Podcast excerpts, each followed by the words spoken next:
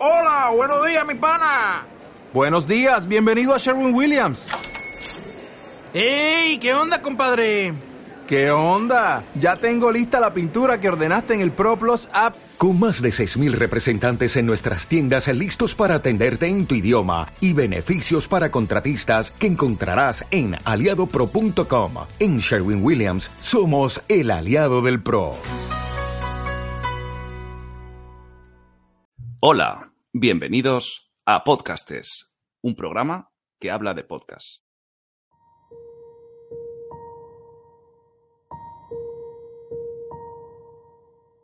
Había una vez una rana cultivada, cuya sabiduría era conocida en todos los lugares.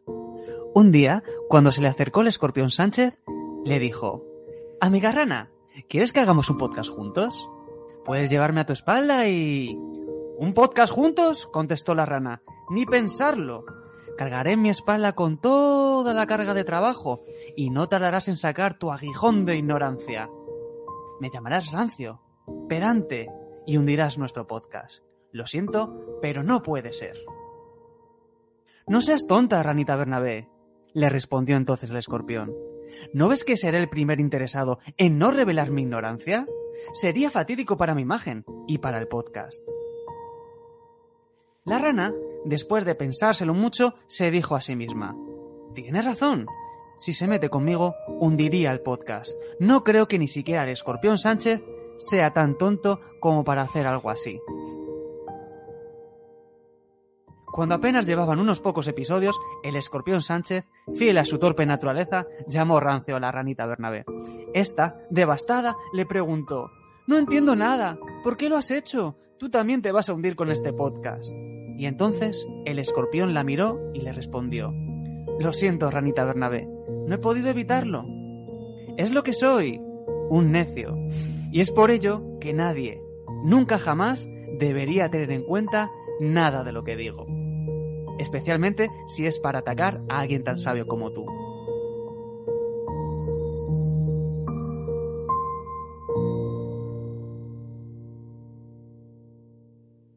Joder, y encima con- me, me miras con cara de orgullo, ¿no? a mí me hace gracia. A mí estas cosas me hacen gracia. El, el palo en la rueda, ¿no? No podías haber callado bien hallados y el palo en la rueda también. A ver, es verdad que no podía hacer un palo en la rueda canónico porque tenemos un invitado, pero bueno, esta era mi pequeña aportación. Pues la mía es que normalmente me da un poquito de vergüenza tus actuaciones, pero has conseguido que me dé por otra persona la vergüenza. Entonces, creo que lo has elevado. Me gusta mucho. Bueno, Enhorabuena. cierto- yo creo que tiene cierto mérito ampliar ¿no? esos horizontes de vergüenza para No, que... no, y, y ya no es que hagamos el tonto delante nuestra, es que ya comprometemos a terceras personas, ¿no? Bueno, perdón, y antes que nada, eh, Jesús Callejo, espero que no te haya molestado que me haya apropiado de tu papel de tusitala, de contador, de narrador de historias y haya hecho este cuento de Bernabejo. Claro, que sí, que sí, que sí, por supuesto, por supuesto. Además, ya sabes que en mis cuentos de Callejo eh, no hay moraleja, hay moralejo. hay moralejo, o sea que Eso problema es. ninguno. Eh, ¿Vas a explicar el cuento o crees que no necesita de explicación? Bueno, la primera lectura es obvia. No voy a entrar en que aquí hay alguien un poco torpe Por los apellidos ha quedado a lo mejor claro. y alguien un poco más sabio. No, yo pero- tengo veneno, ¿eh? Cuidado. Cuidado contigo. Que no, yo voy a que, eh, recogiendo un poquito todo lo que hablamos en el programa anterior, a que no seamos nuestros propios escorpiones como sociedad, ¿no? A que ensalcemos aquello que nos une. Joder, yo Claro. lo había entendido como que había gente que no había que dejarle directamente ni hablar. No, no, no, no, no, no. Que no seamos traicioneros como el escorpión Sánchez. O sea, que nuestra naturaleza no vaya en soltar el No aguijón, estés sino ahí a la en inquina, ¿no? apoyarnos y en ensalzar lo nuestro. Es decir, Ah, pues pues en Italia están orgullosos de Julio César. Ahora sí le veo el... En Inglaterra de Drake y de su reina, que mira la que han En montado. Inglaterra están de Drake y en Estados Unidos, porque menudo rapero, ¿eh? Puedo seguir con... Estoy intentando llevar la moraleja Vale. un sitio. Si me hablas de Drake, no Joder, me pierdo. Para los ¿A chavales. ti te gusta tanto Drake? A mí Drake me A sí gusta una canción. Sí, últimamente se le está yendo un poquito, pero sí, sí me gusta, Sí. está bien. Bueno, pues eso, te decía que en Italia están orgullosos de Julio César, en Francia de Napoleón, y que nosotros, España, el país en el que no se ponía el sol, el país de Jorge Juan, el país del Cano, de Magallanes, de eh, te- y que tuvimos a los mejores artistas para representar todo esto. Estamos hablando del siglo de oro. Yo creo que debemos sentirnos orgullosos de ese patriotismo cultural. Y que si todos nos apoyamos, a lo mejor los, que- los tontitos se difuminan un poquito más. ¿no? Eso es, eso es. Y que Sí, no pero haya escorpiones, que no vaya escorpiones Ya, hombre, eh, pero intentando minar nuestro, nuestro camino, A que vez- avancemos. una vez explicada la moraleja me hace más daño incluso, ¿eh? Que bueno, a lo mejor es que ahora lo estás a entendiendo. lo mejor tienes que Pero reflexionar. es que a veces, a veces eh, el conocimiento duele, pero Sí. no por ello significa que sea Pero bueno, Rubén, ¿vamos hacia algún lado o...? Si después de este insulto gratuito, Claro. lo único que te quiero decir es que nos informemos por nosotros mismos, que hay que estudiar historia para saber lo que se hizo bien y lo que se hizo mal. Pero por nosotros mismos, no lo que les interesa a los demás, a los poderosos. Tenemos que buscar nuestras motivaciones para encontrar la verdad, sobre todo aquella que nos quieren ocultar, ¿vale? Y creo que con esta chapa, Guillermo Sánchez, te pongo en bandeja el tema que querías tratar tú hoy con nuestro invitado, Jesús Callejo. La verdad es que me lo has dejado muy bien. Pero antes de nada, si queréis ver a Rubén cómo se pone así de intensito a soltar sus peroratas, Sí. eh, tenemos YouTube, ¿no? Rubén, Tenemos hemos, YouTube. hemos empezado un proyecto con YouTube también. Sí, el proyecto es básicamente que he abierto un canal y he subido todos los podcasts anteriores a YouTube. Hemos, eh, por favor, hemos subido. eh, Pero ¿por qué te haces daño? ¿Por qué te haces daño? No me hago, técnicamente lo hemos hecho los dos. su- eh, hay ahora mismo unos 20 vídeos subidos. 19. Ha subido uno. Bueno, pues he subido uno. Uno. Y es, es muy divertido el que he subido, ¿eh? De todas formas es el de Ortega. Es el de Ortega, que probablemente será Vale, de vale, nuestros por- episodios favoritos. Bueno, pues eso, que tenemos una cuenta de YouTube también. Hay una cuenta de YouTube. Hasta ahora hemos subido los podcasts, eh, simplemente el audio, no hay vídeo, pero a partir de, bueno, ya el capítulo anterior, el Sí, de... ya la carita, ¿no? Ya enseñamos carita. Y te- tenemos TikTok también, ¿no? Eh, sí, pero o sea, hay una cuenta que se llama Podcasters de TikTok y es lo que hay. es dominio- un páramo. Hay un dominio, ¿no? Sí, Ah, se sí, está, está registrado. Podcast de radio es nuestro. Es un páramo. Me gusta el páramo porque suena a misterio, ¿no? De todas formas, esto no le importa a nadie. Eh, ¿Puedes presentar ya el programa? Sí, tienes razón. Eh, empezamos con la segunda parte de la Todo entrevista tuyo. de Jesús Callejo. Venga, pues empezamos. Estás escuchando Podcastes, un programa que habla de podcast con Rubén Bernabé y Guillermo Sánchez. Síguenos en Instagram, arroba podcastes, Twitter, arroba podcastes barra baja. Dejadnos vuestros comentarios, dejadnos vuestras sugerencias. Y después de que aquí Rubén Bernabé, pues el primer programa ocupara casi todo el tiempo del- de lo que teníamos pautado, eh, la segunda parte hemos dicho que La Escóbula es un programa que tiene, bueno, lo he dicho yo, no sé si se secunda, Sí, yo creo que aceptamos que es historia y que misterio. tiene dos pilares fundamentales. Uno ha sido la historia, el, el Historia y misterio, sí. Historia y misterio, si alguna vez hacemos un show así de drags, en plan RuPaul, eh, me mola como nombre, tú y yo haciendo un show que se llame Historia y Misterio. misterio y delito. Podemos continuar, ¿no? Vale. Y como hemos hablado ya, como ha dicho Rubén, de la divina historia, pues ahora divina como Yo nombre de drag queen. no he pero imagínate un drag queen que Ah, es vale, divina vale, y sí, que sí, es la también. historia, pues Ah. ahora del, del divino misterio. Hablamos de misterio.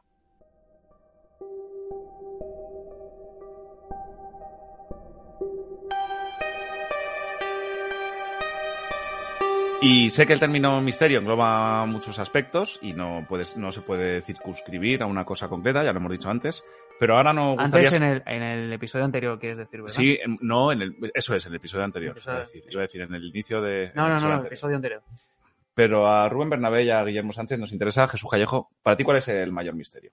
No, yo lo tengo muy claro. El mayor misterio es en la mente humana. Lo tengo clarísimo. O sea, la mente humana, que es la que es capaz de producir esos fenómenos parapsicológicos, mucha gente no se da cuenta que el causante de muchos de esos fenómenos es un ser humano. Un ser humano vivo, me refiero. O sea, luego también los hay de- de- del otro Sí. lado del espectro, ¿no? Los hay desde el más allá. Pero, pero la mayoría, muchas de las cosas raras que pasan eh, en la vida, están propiciadas por, por el ser humano. Y el ser humano tenemos una capacidad mental y cerebral muchísimo más potente de la que podemos imaginar. Eso que nos ha dicho que solo utilizamos el 10% de nuestra capacidad cerebral es mentira. Utilizamos muchísimo más porcentaje. Y muchos de los fenómenos paranormales, estoy convencido, y muchos de los fenómenos místicos que se atribuyen a Santa Teresa de Jesús o San Juan de la Cruz o a, lo- o a Fray Jurípero o al que quieras, muchos tienen que ver con, con nuestra mente. O sea, una mente bien adiestrada y eso lo saben muy bien, por ejemplo, los gurús de la India o lo saben muy bien los maestros espirituales. Una mente bien adestrada es capaz de hacer auténticas maravillas, auténticos milagros. O sea, un milagro es aquello que no podemos dar un nombre, una explicación a día de hoy, ¿no? Sí, que donde no llega la ciencia, por, Claro, lo que se puede dicen, es que fulanito, yo qué sé, eh, San José de Cupertino, ¿no? Por poner un ejemplo que uno de los santos más emblemáticos en Italia que levitaba continuamente, estaba todo el día levitando. A ese hombre le vieron levitar to Tokiski. O sea, y no estamos hablando de una o dos personas, le vieron cientos de personas hasta obispos y papas. Tú dices, ¿cómo puede ser que alguien levitara? Ah, pues sería, sería un truco. Bueno, pues a lo mejor, cuando hablamos de esos casos de misticismo, ¿no? que alguien levitaba o que estaba en dos sitios a la vez, como pasa con Sor María Jesús de Ágreda, a lo mejor es que es una capacidad mental que tienen algunas personas, algunos porque la, eh, la educan y, y, la orientan para esa función y otros porque lo tienen de una forma espontánea, ¿no? Lo tienen casi de nacimiento. Porque la mente es muy poderosa y la mente es capaz, como bien sabes, de curar y de matar. Entonces, de hecho, y, y de bueno, poder hacer cosas extrañas. Lo primero que, claro, eso a día de hoy de levitar está en muchas culturas hinduistas. Se supone que el grado máximo de conocimiento y de sabiduría te hace levitar, ¿no? O estar sin comer y me ha, me ha, venido perfecto que hayas traído ese tema a colación. Queríamos sacar un capítulo que a priori, pues lo que hablábamos antes de los prejuicios, tú lo lees desde fuera, historia del vudú. Dices, pues, ¿qué me van a contar? ¿O qué rollo? Yo ¿Qué desconocimiento? El, el, típico muñeco pinchado con alfileres. Digo, bueno, voy a escucharlo porque son Jesús Callejo y compañía, voy a escucharlo. Y bueno, lo hemos escuchado un montón de veces y nos ha volado la cabeza. O sea, nos parece, primero, poner en el mapa esa religión que nosotros, vamos, yo desconocía en absoluto, contar la historia, acercarnos también al país, a Haití, a toda la historia. Descubrir que es la religión más antigua, si no recuerdo mal, ¿no? Sí, la más, bueno, yo creo que sí, la más antigua del mundo. La manera en la que. del mundo sería el animismo, sería el animismo. Es decir, cuando ves un poco a, la, a los dioses en, en, toda la naturaleza. Esa es un poco la primera religión que hubo en el mundo antes de empezar a crear dioses unipersonales o un politeísmo, era el animismo. El animismo, el panteísmo, era que tú veías la divinidad en todas las partes, pero también porque claro, se, bueno, en animales, se, en... Se, se, desconocían los fenómenos atmosféricos y se desconocían muchas cosas. Pero bueno, es verdad que como bueno, religión un poco oficial, ¿no? Pero como religión, tenéis razón, pero como religión, religión oficial, ya estructurada y tal, el vudú と yo no sé si la más antigua, pero estamos hablando de las más antiguas del mundo, sí.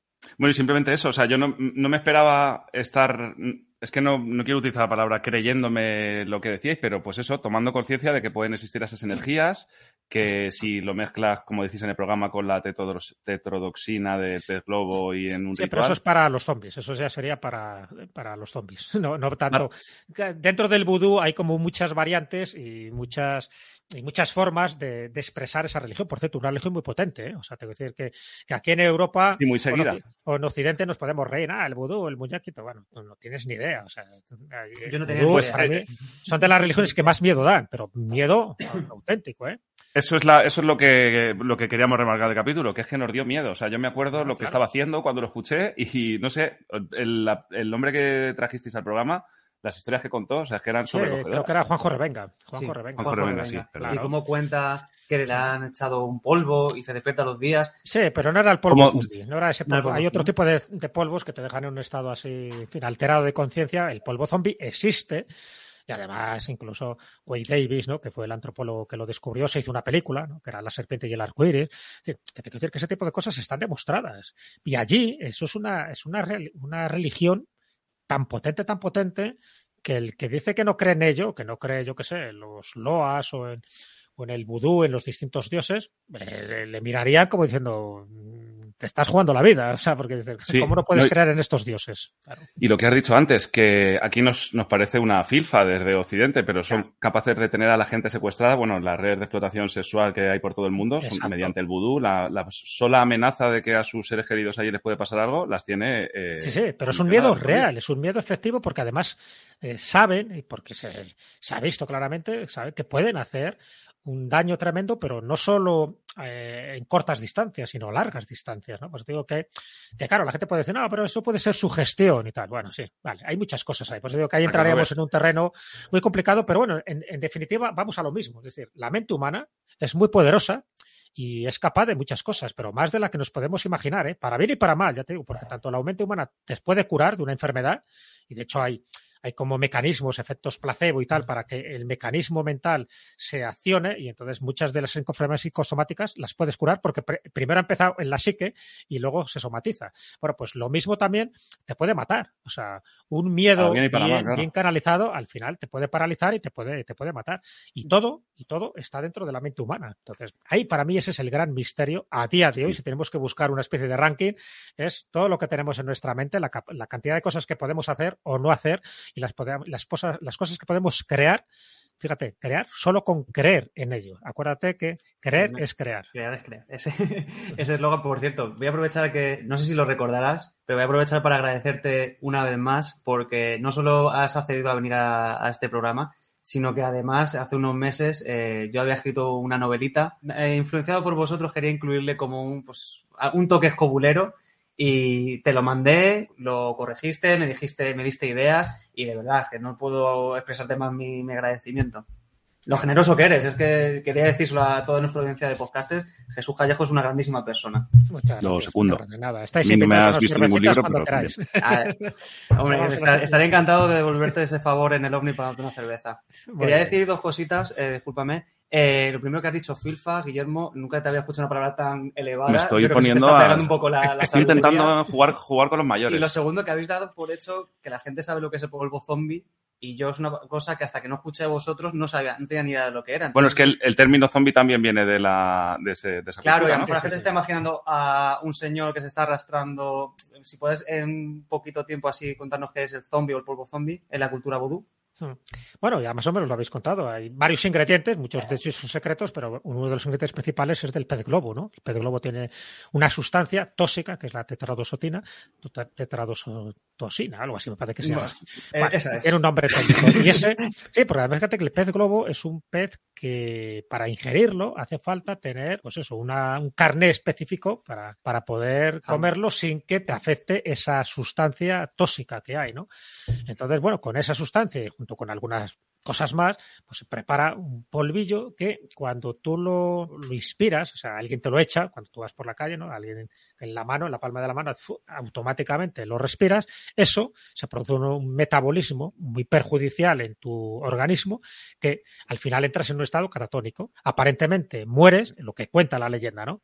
Es que lo, te entierran pensando que estás muerto y el bocor, el bocor es como el brujo, ¿no? Dentro de, de esos ritos vudús, pues te, te rescata, te desentierra, pero tu cerebro te lo ha dejado prácticamente quemado, ¿no? Te conviertes en una especie de autómata, una especie de, pues eso, de zombie, de, De persona zombie. descerebrada, descerebrada en el sentido literal de la palabra, y que luego los utilizaban para, para los trabajos más penosos del campo que te puedes imaginar. O sea, habido utilizaban como mano de obra a la gente en ese obra, estado. claro. Para las cañas de azúcar, para las plantaciones americanas en el sur. Claro, entonces fíjate que final, ¿no? Es como una segunda muerte. O sea, te, te matan de esta forma, no mueres realmente porque sigues teniendo unas constantes vitales, pero luego, en fin, estás ya totalmente idiotizado para el resto de tu vida. O sea, es, muy difícil ya recuperarte. Y bueno, se han encontrado fotos que por ahí funcionan, ¿no? Y además en este libro que os he comentado de Wade Davis, ahí aparece eh, testimonios de que él llegó a, a localizar y a medio entrevistar a personas que habían sido zombificadas. Entonces, te llama mucho la atención, ya te digo, porque para ellos no es ningún tipo de superstición, no es ningún tipo de creencia No, no, no. popular, sino Sí, sí, sí, no, es una, es una religión que existe. Y lo que decíamos antes, si eres capaz de ser influido por ella y de, y de cambiar tu vida y de orientar tu mente a ello, es totalmente real.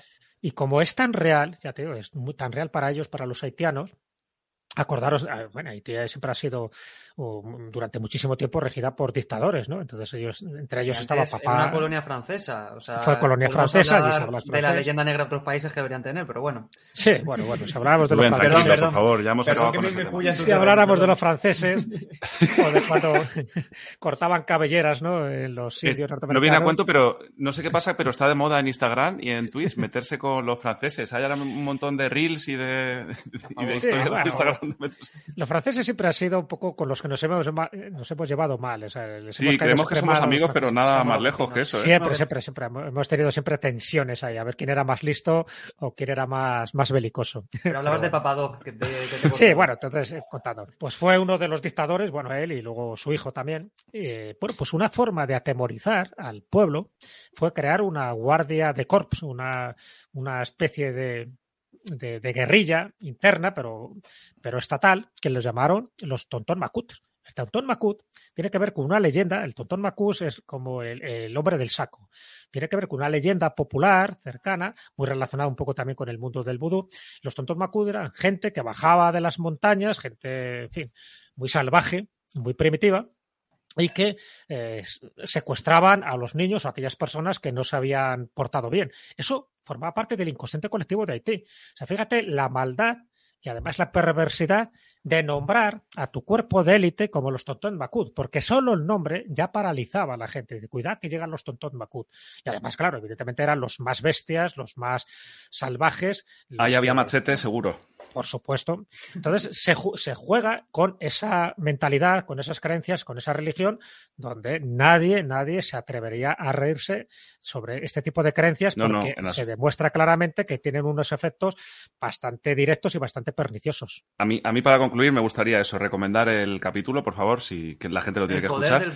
Y si creéis que es, que es broma, es, es en, el, en el Código Penal de Haití está prohibido realizar vudú bajo pena de muerte. O sea, cuidado. Eh país que se supone que es 100% cristiano, que no, no, se lo cree nadie. Sí, pero es un sincretismo, ya lo sabes. Ahí, en teoría son cristianos, pero es un sincretismo. Lo mismo pasa también con, en fin, con todos los países sudamericanos y mesoamericanos. O sea, México es un país católico, tiene muchísimos católicos, pero hay muchísimos cultos que se ve claramente que es un sincretismo con ritos mayas, con ritos aztecas. De hecho, uno de los, de los santos que más veneran es la Santa Muerte. Los narcotraficantes de Sinaloa, por ejemplo, tienen una serie de santos que han sido delincuentes, que han sido asesinados y entonces a ellos les ha elevado el toral, pero el toral donde tienen sus capillas, donde les veneran, les rezan y les dan donaciones de todo tipo. ¿Son católicos? Sí, pero también... Pero su manera, claro, es, lo que hablamos antes de, de manera de adaptarse los pueblos y de entender el mundo de manera diferente. Sí, claro, pero eso hay que darnos cuenta de que es así. O sea, las religiones no son, no son estándar, ¿no? Que, no, estos son católicos como, no, no.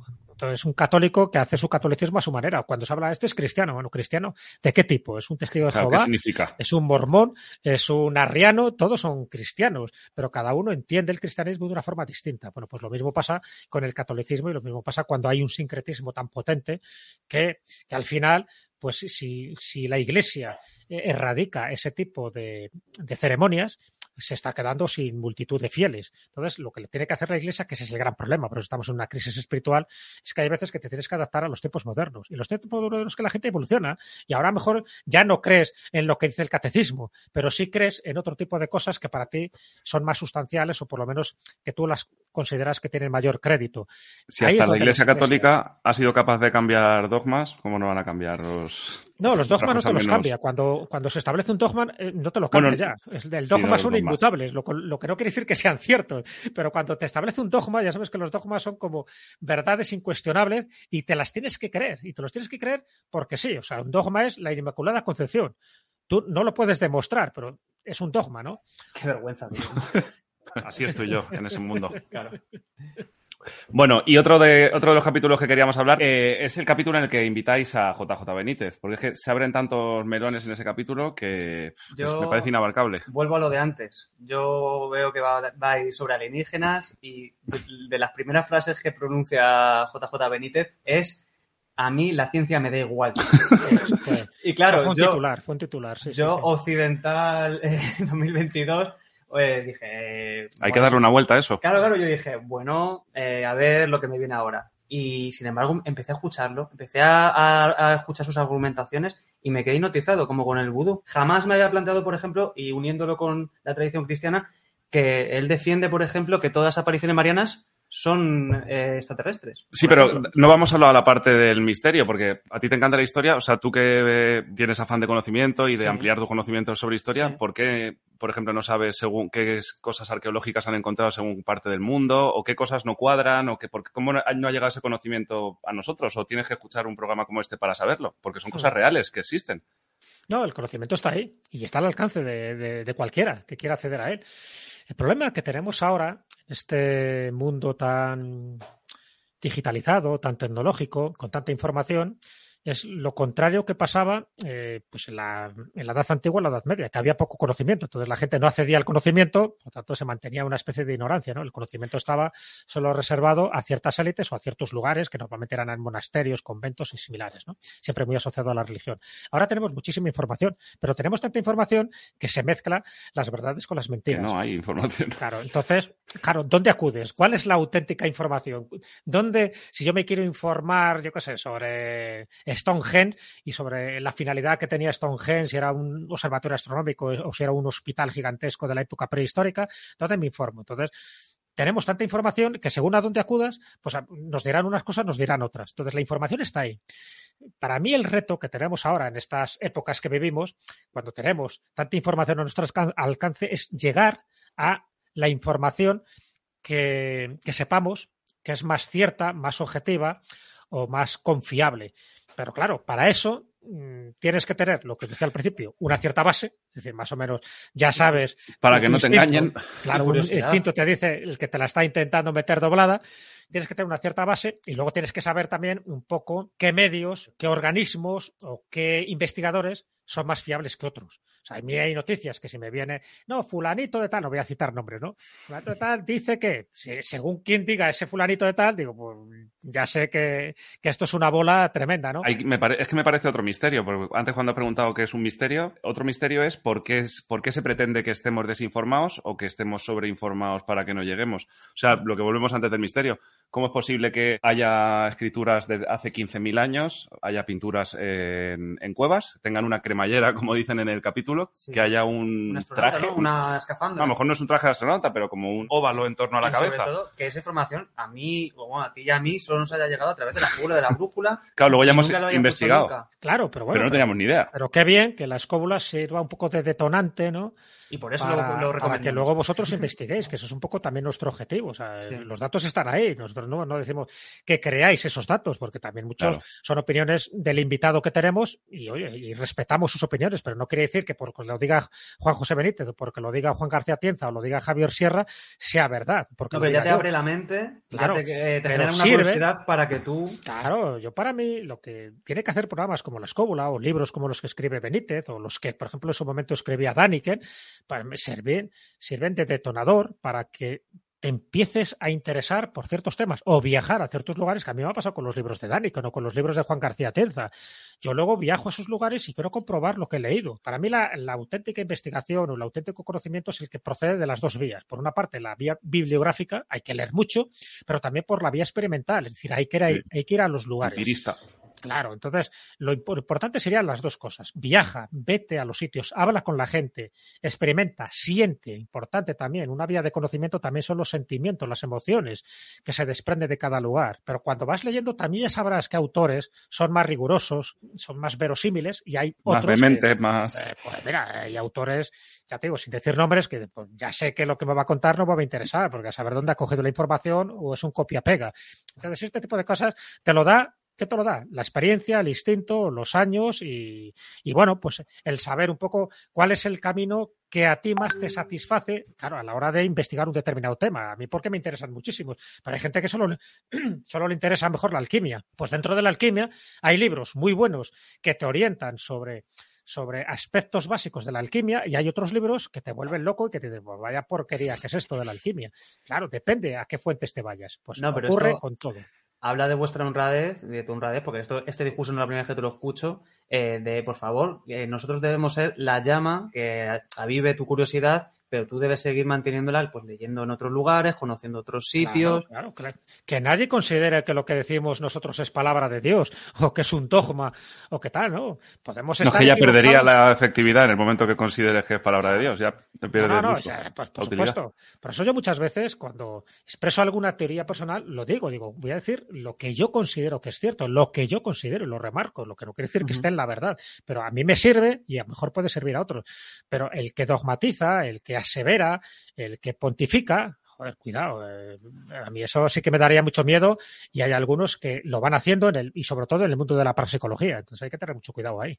Si os parece, el, el último misterio, hablando de la bibliografía, eh, hay temas que habéis tocado un poco por encima que tampoco, bueno, hay, hay cosas de las que hay escrito demasiado de manera muy tergiversada o otras cosas que simplemente no hay. A mí me gustaría traer, que habéis hablado en varios programas, ¿qué nos puedes contar de- del club Bilderberg, por ejemplo? Porque de este tema yo sí que me he interesado, me interesan mucho los, los grupos de poder o los grupos que pueden ser, que pueden no estar tan a la vista y de esto hay una información o totalmente vehemente o, o no hay. Vamos, que te interesan quién son los amos del mundo, ¿no? Eso es. que son los que manejan los hilos. Mira, una cosa muy rápida, porque claro, cada tema que estáis sacando daría sí, sí. para, Sí, para de- mucho, ¿no? Esto es aperitivo. ¿no? Pero un llama. Bilderberg, un club Bilderberg, que sabemos quiénes son sus miembros y sabemos cuándo se reúnen, ya no tiene tanto misterio, no hay tanto secreto. Es decir, para mí los que realmente, yo sí creo que hay que hay entidades muy peligrosas y que de vez en cuando sí que están marcando un poco los parámetros de la política. Pero Pero cuando ese club o esa organización tiene nombre, sabemos quiénes son y sabemos cuándo se reúnen, ya te digo que esos no son los importantes. Los importantes son los que no sabemos quién son, los que no tenemos su nombre y los que no sabemos cuándo se reúnen. Pero eso es a donde voy, que a lo mejor he, he utilizado el Club Bilderberg como, como, iniciador, pero es verdad que quienes verdaderamente dirigen el cotarro, de eso no encuentran nada. A lo mejor el nombre, pero no hay bibliografía o está todo, todo Claro, mezclado. Hombre, hay muchos nombres. ¿Te acuerdas también de la trilateral que se había en su momento? ¿no? Se hablaba, o de los Illuminati, que es otro de los nombres que se da. tal. Cada vez que pones un nombre a algo, ya te digo yo que ese ya no, no van por ahí los tiros. Porque el que está detrás del cotarro, el que está detrás de esos manejos de hilo, y siempre hay eh, entidades y sociedades que, que manejan los hilos, no a nivel global, pero sí en determinadas cosas, sobre todo a nivel económico a nivel económico, no me cabe ninguna duda. Eso ya te digo que no vas a saber cómo se llama ese grupo. A lo mejor puedes intuir, puedes Ni escuchando la escóbula. especular. No, pues podemos invitar a gente, ya hemos tenido, ¿no? Cristina Martín, por Sí, ejemplo, sí. que la hemos tenido, que es una experta en el Club Bilderberg. Bueno, pues ha hablado muchísimas cosas, pero también ella es consciente de que el Club Bilderberg, por decirlo así, sería como un poco la punta del iceberg, ¿sabes? Hay O más cosas que no tienen nombres, o por lo menos no tienen un nombre definido, y que son realmente los que nos deberían dar miedo. Los que Eso es la gente miedo. con la que tengo que hablar por qué sigue la leyenda negra española, ¿no? Es que es mi tema. Eso el es. que a mí me Se, puede cerrar el círculo y te lo pueden explicar perfectamente. Muy bien. Sí, bueno, pero luego ahí ya sabes que hay intereses creados y, y hay veces que se repiten temas y hablamos casi siempre de las mismas cosas. ¿Por qué eso? Porque, porque parece Pues que, que hay, que hay como personas que están siempre interesadas en que hablemos de lo mismo, que es una forma de desviar la atención, ¿sabes? O sea, Exacto. esto lo saben muy bien los políticos, esto lo saben muy bien los sociólogos, lo saben muy bien los psicólogos. Es decir, Y lo saben muy bien los periodistas en, los periodistas. en un informativo cualquiera. Claro, te ponen globos sondas, picas el anzuelo y lo importante, lo relevante, pasa a un segundo plano. Bueno, pues ahí es donde tenemos que estar, los que realmente nos interesan estos temas, los que realmente sabemos que hay, que hay hilos invisibles ahí que se mueven, y muchos hilos invisibles, cuidado, no lo olvidéis, tienen que ver con lo económico, el dinero es lo que está moviendo. El poder, el poder del dinero. El poder del poder del gran dinero. episodio. No, no, es el que mueve, es el que mueve el mundo y es el que mueve las guerras y todo esto. O sea, que nadie se equivoque. La guerra de Ucrania es una guerra totalmente económica. Luego la disfrazarán de que, bueno, que es una cuestión territorial y tal. No, no, hay, hay mucho dinero por medio y El por eso se dinero. hacen las guerras. Entonces, cuando eso lo sabes, claro, muchas veces el conocimiento es peligroso, porque de hecho antes el conocimiento te podía matar. O sea, el que sabía más de la cuenta, al final acababa o en el ostracismo o acababa en, en la hoguera. Sí, Pero sí. también el conocimiento llega un momento en que te puede generar cierto abismo, ¿no? De, de, madre mía, en dónde estoy viviendo. y, Sí, y- es verdad que cuando lo. te puede generar infelicidad en parte. Si, eh, si hay ves que algunos no. que sí, que les genera infelicidad, pues, y eso te lo dicen muchísimos filósofos, ¿no? Que, Sí. de hecho, los grandes filósofos son auténticos pesimistas. O sea, tú lees a Schopenhauer y el tío que sabía muchísimo, pero el tío te deprime, ¿no? Y era porque sabía tanto de, de la vida que el tío estaba continuamente deprimido. Dices, qué pena, ves, ¿no? Que llegue en, su pasa. desnudez el mundo y, y aterra, da miedo. Claro, da miedo claro, los Es que intereses. estáis- la- Es que estáis hablando de mí, la verdad. Que desnudo aterras, estamos hablando de ti. Pero es bonito conocer, es bonito conocer, y, pero sobre todo conocer, y ya con esto termino porque Y querer que quedaría mucho, o sea, hay que, hay que conocer para reconocerse. Eh, al final, acordaros un poco las metáforas de- del mundo, ¿no? Que utilizan los grandes maestros espirituales. Entonces te dice que cuidado, que esto es una especie de gran obra de teatro, ¿no? Que estamos representando una obra. Entonces la diferencia está en que algunos saben que están interpretando una obra y hay gente que no sabe que está interpretando una obra y se identifica con el papel. Los que se identifican con el papel son los que realmente sufren, son los que lo pasan mal. Pues Jesús, Sin qué duda. bonito. Que cierre más, más, Que, más poético. pues nada, es para acabar el programa y dejarlo así.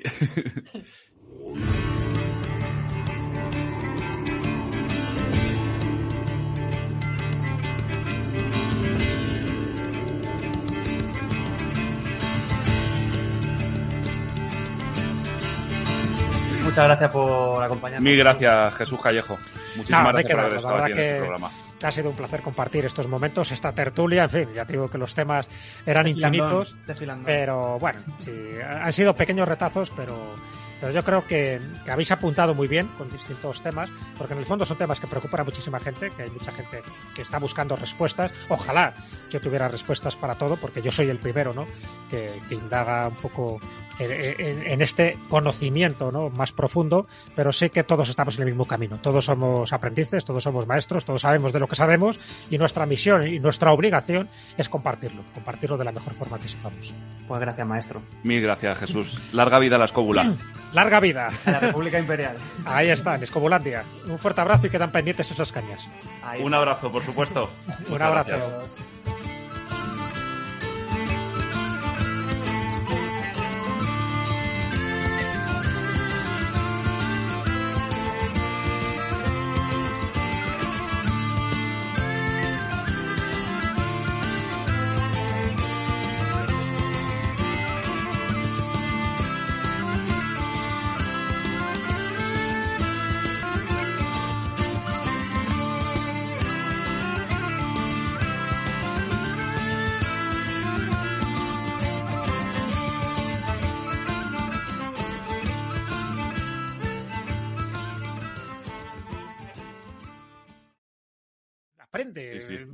Sí, sí, sí. Eh, mézclate, mézclate, con la vida, viaja, lee. Claro. En fin, yo creo que eso es fundamental. Si eso, eso logramos contagiarlo a las nuevas generaciones, pues yo creo que el papel que estamos haciendo es muy bueno. Es muy bueno.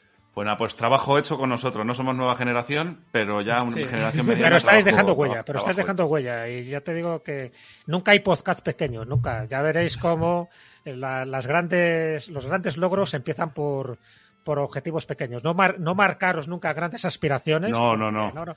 Pasión, que es lo que esto, hacemos. Esto, para mí, esto que hemos conseguido hoy ya es un objetivo conseguido. No, y que aparte los dos también trabajamos, no tanto como tú, pero que buscamos al final el hueco que tenemos, dejamos claro. otras obligaciones porque nuestra pasión es, pues eso, escuchar podcast y hablar de ellos. Pues esa es la idea. Y siempre, siempre intentar que el siguiente programa sea mejor que el anterior.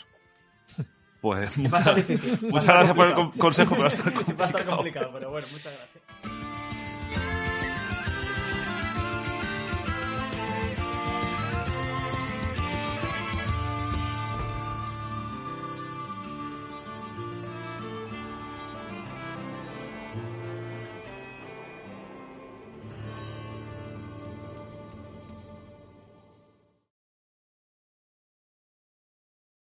Bienvenidos a Podcastes, un programa que habla de podcast. Hoy, no, no, porque lo he dicho como ¿Un programa? ¿Un programa?